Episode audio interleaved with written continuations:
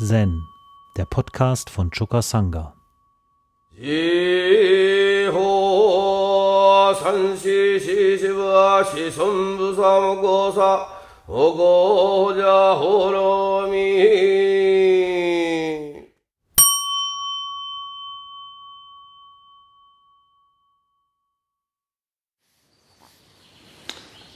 Im Katoshu findet sich unter Nummer 61 folgendes Beispiel. Bassos, Salz und Soße.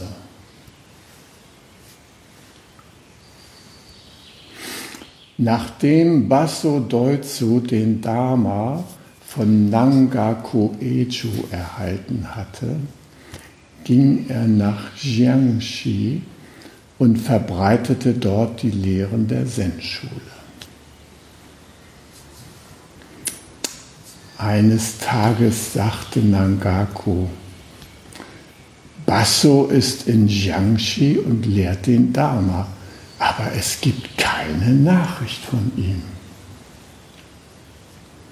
Deswegen sagte er zu einem der Mönche, Geh zu Bassos Ort warte, bis er einen Vortrag hält und frage dann, wie ist es? Merke dir, was er sagt und erzähle es mir, wenn du zurückkommst. Der Mönch folgte der Anweisung. Als er fragte, wie ist es? Erwiderte Basso, in den 30 Jahren, seit ich die Verwirrungen hinter mir gelassen habe, fehlte es mir niemals an Salz noch Soße. Nangaku rühmte diese Entgegnung.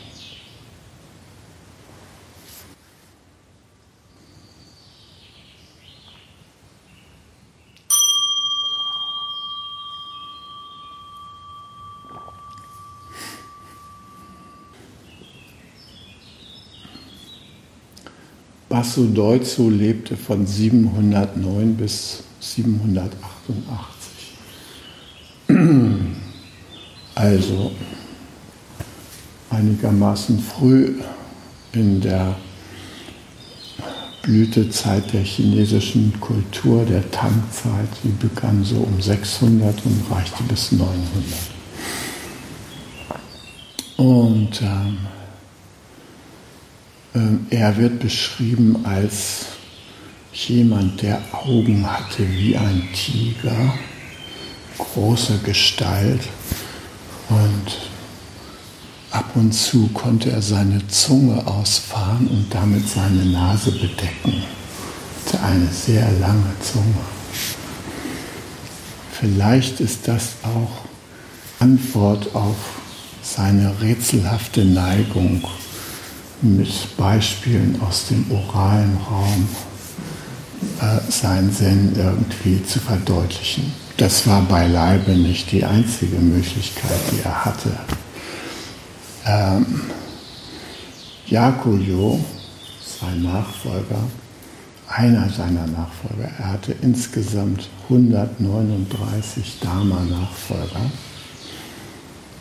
Äh, und er selber war ja Nachfolger von Nangaku Ejo.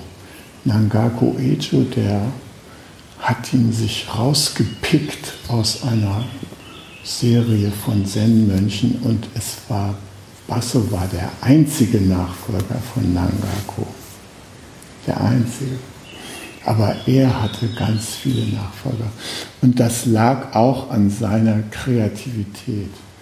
Er war mutig und hat das große Spektrum der Hilfsmittel im Zen Upaya enorm erweitert.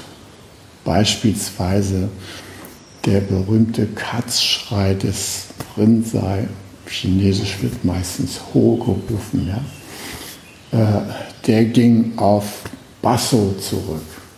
er hat ihn verwendet. Und zwar, als äh, Yakuyo ihn eines Tages besuchte und da so Spielchen mit ihm machte, so ein Dama-Gefecht, wo Basso sein äh, Hossu hochhielt und äh, wieder zurücklegt und sie sich über die Funktion unterhalten haben und äh, Jakojo dasselbe dann auch noch mal tat, so um sein Verstehen zu demonstrieren. Da schrie ihn Basso mit einem Wahnsinnsschrei an. Und Yakuyo, der erzählte später, dass er drei Tage taub war nach diesem Schrei. Und dieser Schrei hat aber in ihm das tiefe Erwachen ausgelöst. Und Oberkuh, der jetzt der Nachfolger von Yakuyo war, ja, als der, als Yakuyo in diese Geschichte äh, berichtet hat, da standen ihm lange der Mund offen und Tränen liefen ihm über die Wangen, weil er so dermaßen angerührt war von dieser Begegnung. Also er weitete die, den Anwendungsbereich der Hilfsmittel im Meditationsrahmen aus. Er hat auch den Kesaku eingeführt. Äh, er wollte es nicht dem Zufall überlassen, dass die Leute wach bleiben in der Übung. Und deshalb ging seit Massus, seit Zeiten während den Übungen immer ein Mönch mit dem Kesaku herum und hat geschaut, sind die hier alle wach? Und wenn jemand sehr schläfrig war, und von den Anstrengungen der Übung ihm die Augen zufielen, dann bot dieser Mönch den Wegstab an. Gemeint als eine Hilfestellung in der Übung, um dran zu bleiben. Ja, und um die Übung ernst zu nehmen. Und äh, der der Kesaku wird manchmal missverstanden äh, als ein Instrument der Disziplinierung oder sowas. Das ist er überhaupt nicht, ja? sondern der Kesaku ist äh, die sachlichste Form der Massage, die es gibt, wenn er richtig geführt wird. Und eigentlich soll das lange geübt werden, damit nicht zu viele Schultern darunter leiden, wenn er falsch angewendet wird wenn er richtig angewendet wird, dann ist das eine unmittelbare Übertragung von Energie auf verspannte Schulterbereiche. Und das macht sich im ganzen Rücken verlebendigend bemerkbar. Also dann geht so eine Wärmewelle bis runter zum Becken und der ganze Rücken ist wieder taufrisch und fit da und können wieder gut sitzen. Ja? Wir sollten also den Kesaku auch nicht aus den Augen verlieren. Manchmal herrscht so eine Tendenz, naja, muss es muss ja wohl nicht sein und so knallt ja auch immer so laut einige Schrecken auf, ja, die sind gerade mit irgendwelchen tollen Visionen im Bunde und dann hört man es knallen und. Nein, der Kesaku ist eine sehr, sehr wichtige äh, Übung für uns. Ja? Und wir können Basso dankbar sein, dass er den Kesaku eingeführt hat in die Zen-Übung. Also im Rinzai-Zen sind wir jedenfalls mit dem Kesaku für gewöhnlich noch sehr vertraut. Bei den Sotos ist es mir nicht so aufgefallen. Die sitzen ja gegen die Wand und der Kesaku-Gänger, der kommt so hinter ihnen lang gelaufen und es gibt da so einen sanften Schlag auf die Schulter oder so, wenn man merkt, ja, so einer so am Taumeln und so. Also da wird nicht so sehr auf die energetische Wirkung so wertgelegt. Also das können wir ihm, äh, das danken wir dem. Und wie gesagt, Basso selbst war eine markige Erscheinung, wahrscheinlich so ein Zwei-Meter-Mann mit bulligen Schultern und kräftiger Muskulatur. Äh, es heißt, wenn er barfuß ging, hinterließ er auf dem Fußboden räderartige Abdrücke unter seinen Füßen. Also, also eine markige Art aufzutreten. man kann davon ausgehen, dass die Reflexzonen seiner Füße nicht in erster Linie Energie von der Erde aufnahmen, sondern an die Erde abgegeben haben. Ja. Also von dieser mächtigen Gestalt war Basso. Und äh, umso erstaunlicher ist es natürlich für Nangaku gewesen, dass äh, der von dem Basso da nichts mehr gehört hat, nachdem der weggegangen ist. Und Basso der hat da einen Tempel ursprünglich nur so aushilfsweise und vorübergehend übernommen. Er war gar nicht so vorgesehen dafür. Aber er ist dann doch da 30 Jahre geblieben, über 30 Jahre. Naja, und da war es dann mal Zeit, nach ihm mal Ausschau zu halten. Was ist denn nun aus dem geworden? Und dann kommt dieser Mönch an und stellt die Frage, die ihm Nangaku mitgegeben hat. Wie ist es? Und Basso erwidert, in den 30 Jahren, seit ich die Verwirrungen hinter mir gelassen habe, fehlte es mir niemals an Salz noch Soße. Ah, dieses schöne Bild, Salz und Soße, verweist auf den Geschmack des Zen. Niemals in 30 Jahren hat ihn der Geschmack des Zen verlassen. Er war immer mit dem Geschmack des Zen in Verbindung. Aber was ist der Geschmack des Ja, und der Geschmack des Zen ist in Worten schwer zu greifen. Ja. Ähm, manchmal sagen wir, ähm, in der Teezeremonie finden wir den Geschmack des Zen. Naja, ist damit jetzt gemeint ja, grüner Tee aus der Provinz Uchi? Oder Shizuoka oder was ist damit gemeint? Nein, das ist nicht damit gemeint. Gensan, der uns eingewiesen hat, auch in den Teeweg in den ersten Jahren, als wir hier angefangen haben zu üben, äh, als er da den Tee reichte, den Einzelnen, sagte er, wenn der Tee nicht mit Herzkraft zubereitet wird, dann ist er nur aromatisiertes Wasser. Dann hat er keine Wirkung.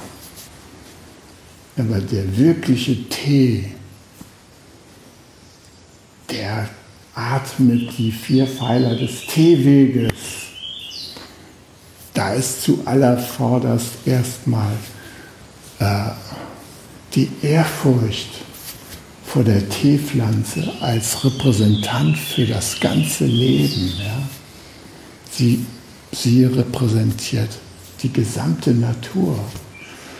Und sie wird geehrt mit dem ersten Schluck. Wir trinken ja hier auch noch in der Sendung in vier Schlucken. Da, da gehen wir mit dieser Ehrfurcht vor dem gesamten Lebendigen in Kontakt. Und die Teepflanze ist der Botschafter dieses Lebendigen. Und dann äh, der nächste Pfeiler des Teewegs ist die Reinheit.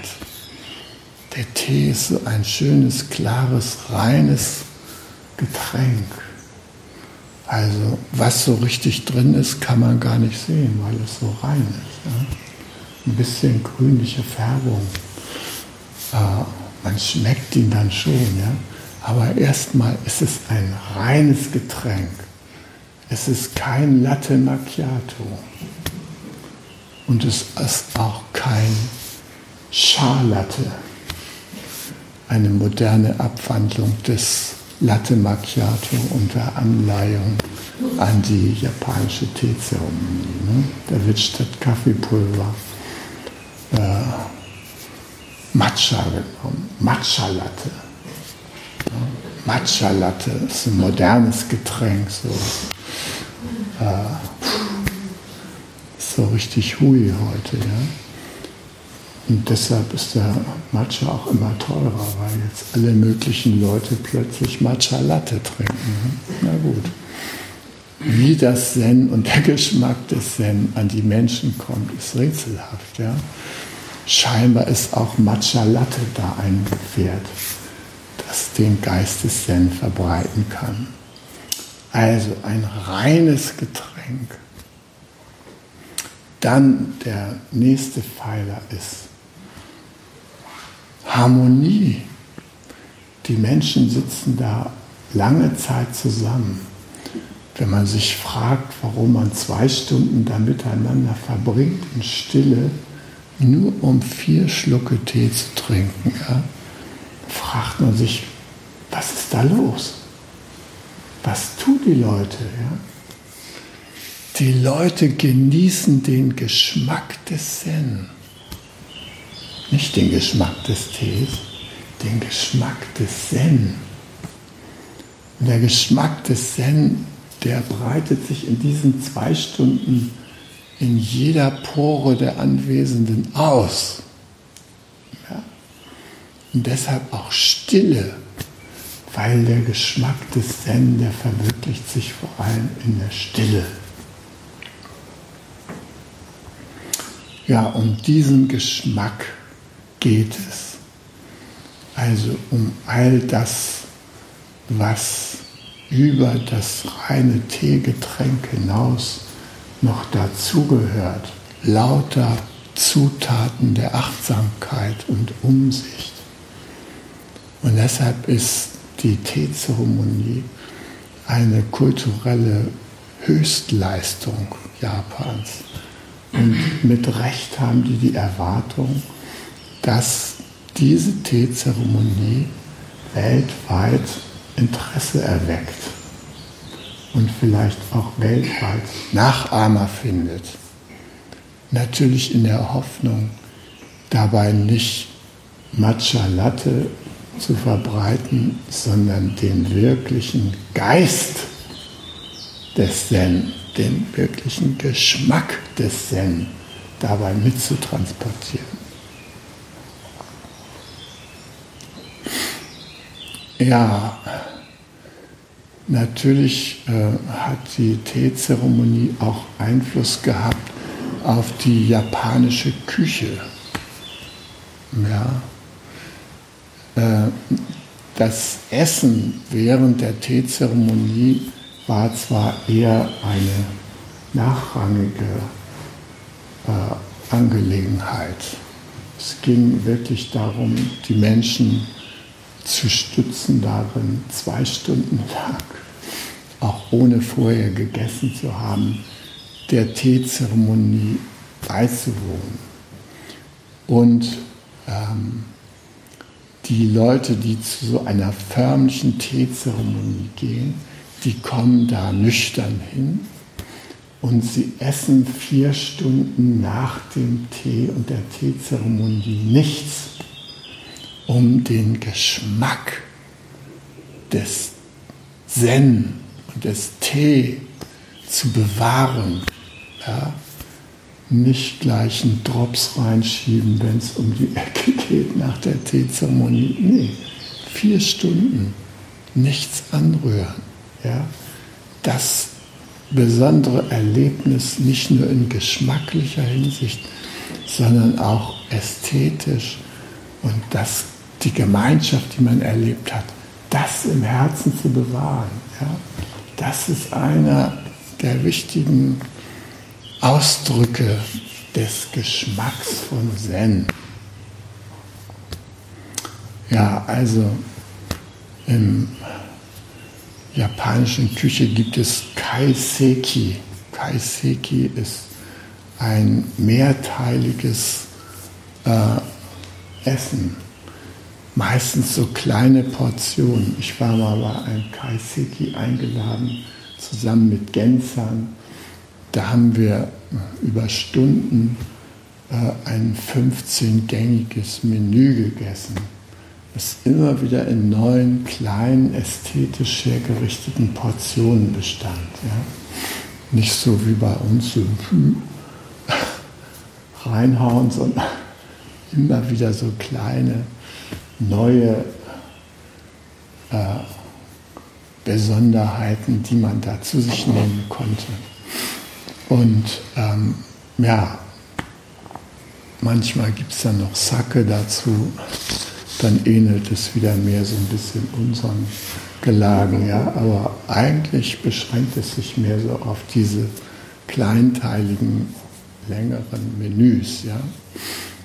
Und ähm, aus diesem Cha Kaiseki, also aus dem Tee Kaiseki, hat sich dann das Kaiseki als japanische Kochkunst sozusagen verselbstständigt. Ja. Es ist interessant, dass ähm, Japan, die japanische Kultur, die auf uns so was Abgerundetes hat und so, wenn wir die beobachten, ähm, so viele ästhetische Elemente haben, die so als Ästhetik schon mal plausibel sind, dass Japan diese einzelnen Elemente, die es in diese Kultur hineingenommen hat und das, was man so die japanische traditionelle Kultur nennt, dass das aus allen möglichen Ländern stammt.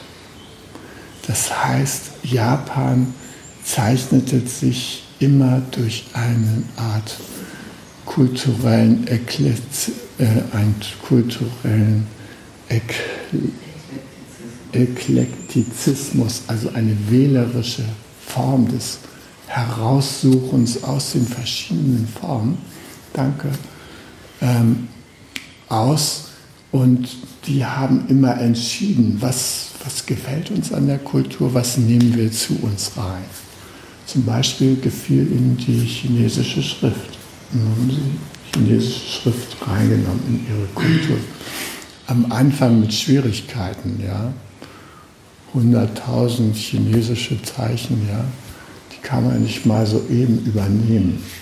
Das ging dann erstmal los damit, dass sie Kurzschrift, so eine Art Steno, äh, gebildet haben von den 52 japanischen Silben, die die japanische Sprache ausmachen. Ja.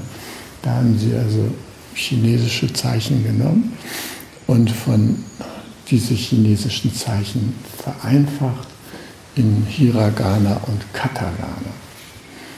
Äh, diese äh, Aneignung der chinesischen Schrift lief erstmal über die Frauen. Die Frauen haben im Hiragana diese Steno-Schrift auf der Basis von chinesischen Zeichen entwickelt.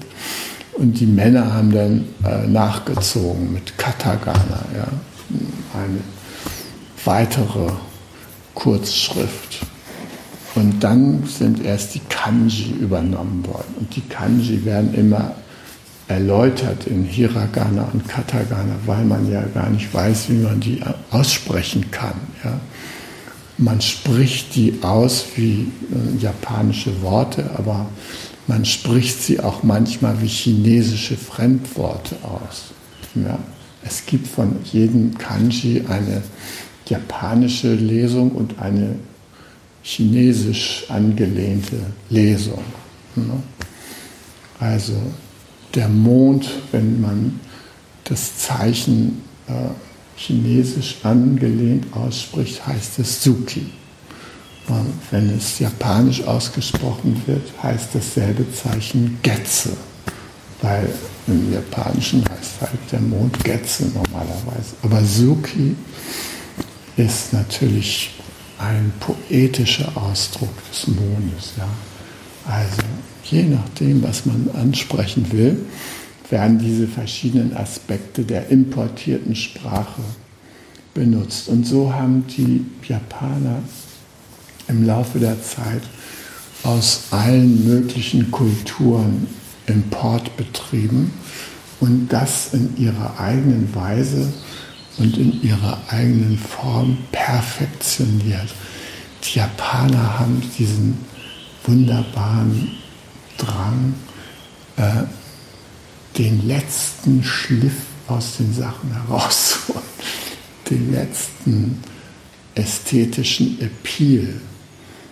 Äh, wenn die Japaner zum Beispiel Gärten anlegen. Wir kennen diese wunderbaren Gärten. Teilweise wart ihr da in Kyoto vielleicht und habt euch das angeschaut. Da sind Gärten, die existieren seit 500 Jahren. Das sind Gärten, die atmen den Geschmack des Zen. Kann man da antreffen. Die Pflanzen, die da in diesen Gärten gestaltet werden, da gibt es meistens so einen wilden Hintergrund hinter dem eigentlichen Gartenbereich. So eine Art Wildnis man kann nicht sagen uns. Naja, so ein bisschen Dschungelartiges. Ja. Und dann gibt es davor Pflanzen, die getrimmt sind. Manches natürlich naturbelassen, aber vieles ist getrimmt. Die ganzen Kiefern und so weiter, da werden unendlich viele Nadeln abgezupft, damit die, damit die Natur der Kiefer zum Leuchten gebracht wird. Oder die Chrysanthemen, die werden so, ja, die sehen dann aus wie so Bäche aus Blumen. Ja? Jede Blüte ist genau an ihrem Platz. Ja? Ein großes äh, ästhetisches Empfinden im Umgang mit der Natur. Sie wollen, dass die Natur die Buddha-Natur zum Ausdruck bringt. Ja? Das wirkliche Potenzial des Ausdrucks zeigt. Also ich war mal in Osaka im Chrysanthemenmuseum, ja. Es ist toll, wie sie da mit den Chrysanthemen umgehen und wie wunderbar die uns dann äh, Kunde geben von ihrer Schönheit. Ja. Also in den Zen-Gärten, da treffen wir es an. Und der Geschmack des Zen hat sich über die Blumen, über Shadow, Kalligraphie in alle möglichen Lebensbereiche der Japaner verbreitet. Und dieser Geschmack, der wird sozusagen aufgenommen von den Menschen. Das ist irgendwie das hat sich in der Kultur verbreitet und ist, ohne dass es jetzt noch mit Zen besonders identifiziert wird, hat es äh, in der Kultur abgefärbt. Und auch auf den Geist der Menschen hat es abgefärbt. Und ähm, wenn man also beispielsweise durch Kyoto geht, jedenfalls war das zu der Zeit, als ich da war, so, dann ist mir aufgefallen eine unglaubliche Wachheit in den Augen der Menschen. Wir schauen so nicht so konsumentendeprimiert da irgendwo ins Leere, ja, äh, sondern sie schauen dich wirklich an, aufmerksam, ja. Und gerade Ausländer werden mit einer engagierten Empathie angeschaut, weil die Ausländer halt sich so leicht verheddern können im Gestrüpp der ästhetischen Gesetze Japans. Die sind nämlich enorm verbreitet. Und äh, die kennen wir natürlich oft gar nicht. Daran erfreuen wir uns, aber wir erkennen sie nicht. Ja? Und äh, da sind zum Beispiel unauffällige Gesetzmäßigkeiten.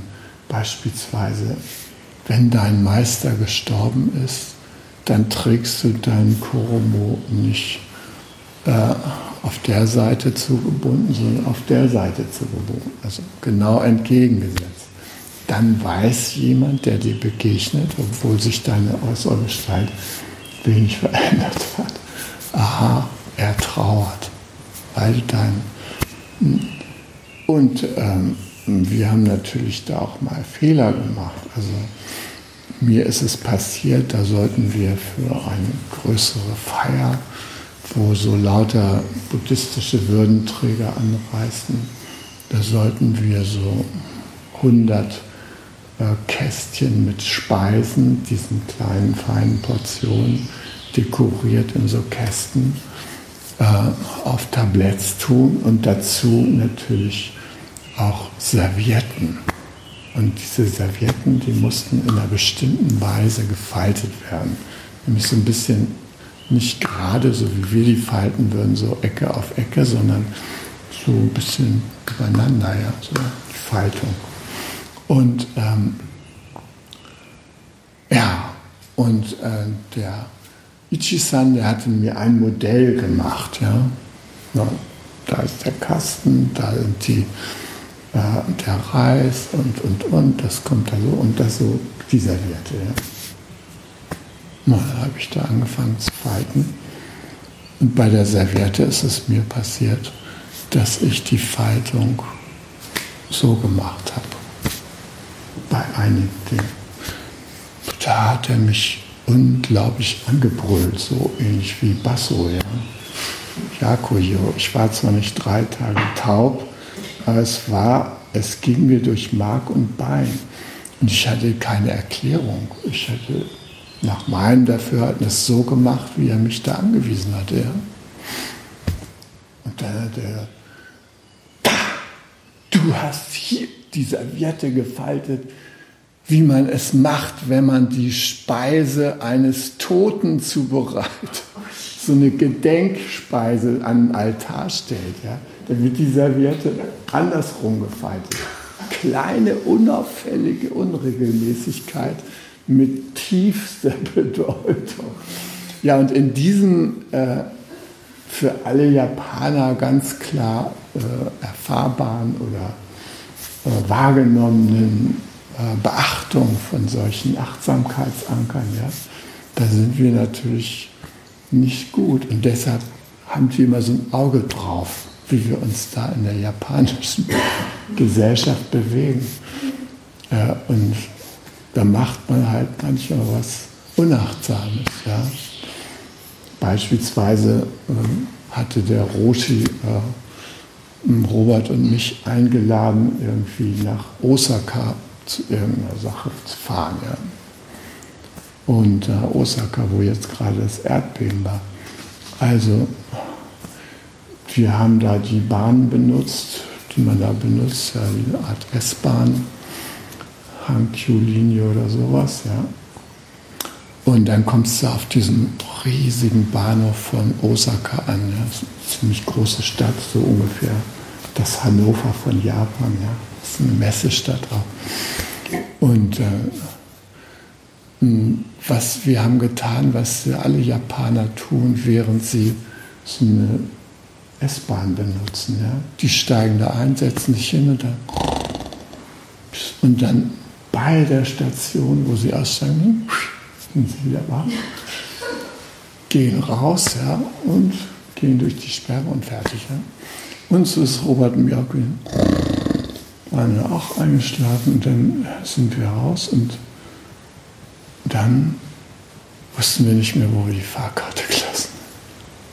Ein kleines Plastikstückchen, was man zum Fahrtbeginn ja bekommt, ja. Naja, und wir sahen, damit die Leute aus dem Bahnhof rauskamen, mussten sie diese Plastikdinger da äh, in so einen kleinen Schlitz reinstecken und dann konnte man da durchgehen. Und 5000 Japaner gingen da vor uns durch diese ständig offenstehenden Schlitze, steckten da immer ihre Karten und so. Da haben wir gedacht, komm, wir gehen einfach, das merkt doch keiner. Ne? Und wir gehen da rein und die Dinger zu. 30 Blinklichter gehen, ja. 5000 Japaner starren uns an und dann kommt irgendeiner von der Bahn angelaufen, ja. Naja, Gaijin, also die armen Irren aus dem mit Migrationshintergrund. Haben es mal wieder nicht gerafft und so. Also, ähm, diese Art von Umsicht, das ist total üblich bei denen. Ja? Sie haben sich gegenseitig im Blick und, und sie haben eben auch die Geitchen im Blick, weil den Geitchen passiert mal was, die verlieren ja ihr Portemonnaie oder sowas. Und das ist in Japan überhaupt nicht schlimm weil jemand hinter dir herläuft, so lange, bis er dich wieder äh, eingeholt hat, um dir dein Portemonnaie wiederzugeben. Ja? Niemand würde dein fremdes Portemonnaie einstecken. Nee, hin zu dem, bitteschön. Tut mir leid, dass Sie das verloren haben. Hier ist es, ja, so sind die drauf. Nicht hier, Sie Loser, Mann, passen Sie mal auf, ja. nee, man wird dann auch wertgeschätzt. Und wenn man in irgendein japanisches Haus kommt, auch wenn man sich verlaufen hat, wird einem sofort erstmal ein Bancha angeboten. Ja? Auch wenn die Sprache nicht klappt und man sich gar nicht verständigen kann, in Gestensprache wird das abgewickelt. So, als Gesten erstmal positiv denken über andere Menschen. Und das ist der Geschmack des Zen, der sich in der Kultur festgesetzt hat, der hat sich in den Menschen verankert. Die wissen nicht, dass sie da Zen üben. Zen übt mit denen, ob die das wissen oder nicht. Das haben die im Blut. Ja? Und da sind da ein bisschen so auch unsere Schwierigkeiten manchmal. Ja? Wir, äh, wir wollen irgendwie so ein Outcome haben. Es soll was bei rauskommen bei unserer Übung. Und das ist ein großes Hindernis, weil wir dann nämlich denken, wir stagnieren. Zwischendurch kann es uns passieren, dass wir sagen, da geht nichts mehr voran und so, sitzt hier rum, was soll denn das, ja kann meine Zeit auch besser, würde mir lieber den neuen Film über den Papst angucken, statt hier so ein Session da rumzuhängen. Verpasste gerade den Aufführungstermin. Muss das sein? Nein, muss nicht sein. So, also solche Gedanken können uns da überfallen.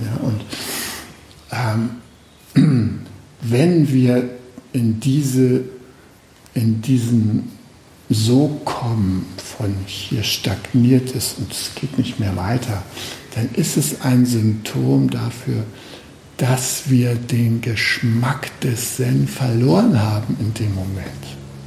Wir, wir werden, wir schmecken ihn nicht mehr. Zen übt nicht mehr mit uns. Und dann ist es wichtig, dass wir wieder Zugang dazu finden. Und Basso, der behauptet, 30 Jahre nach seinem Erwachen hat ihn nicht ein Moment Salz und Soße verlassen. Der Geschmack des Zen. In jeder seiner Handlungen war der immer präsent. Und das gibt ihm auch seine enorme Kraft. Ja? Also, wir haben noch einiges vor uns, um den Geschmack des Zen fest in unserem Alltag zu verankern. Ja? Und in unserer Übung ist er schon da, aber er kann noch intensiver werden. Ja? Also, ah, und diese Geschichte, dass wir etwas erwarten von der Übung, das ist äh, ein Zeichen dafür, dass unser Entwicklungsstand irgendwo noch mäßig ist, ja? weil wir sonst den Zugang zu dem Geschmack des Zen schon uns gebahnt hätten. Ja? Der berühmte Laie Pang war auch ein Schüler von Basso, ja, Layman Pang. Und ähm, der kam einmal zu Basso hin und sagte zu ihm, wer ist es, der nicht mit den 10.000 Dingen verkehrt? 10.000 Dinge ist alles, ja. Das ist ein Ausdruck in Japan. Die 10.000 Dinge ist alles, was es gibt. Wer ist es, der nicht mit den 10.000 Dingen verkehrt? Basso antwortete, ich werde es dir sagen, wenn du das Wasser des Westflusses, nämlich des Yangtze-Kiang, ein Riesenfluss, mit einem einzigen Schluck hinunterschluckst. In diesem Augenblick wurde Pang tief erleuchtet. Er dichtete einen Vers. Aus den zehn Himmelsrichtungen sind wir gleichwertig miteinander zusammengekommen. Jede und jeder von uns lernt, dass da nichts zu tun ist. Dies ist der Ort, wo Buddha auserkoren ist. Geist leer, Prüfung bestanden. Ich bin nach Hause zurückgekehrt. Wenn wir dem Geschmack des Zen nachhaltig begegnen, dann kehren wir zu Hause, nach Hause zurück.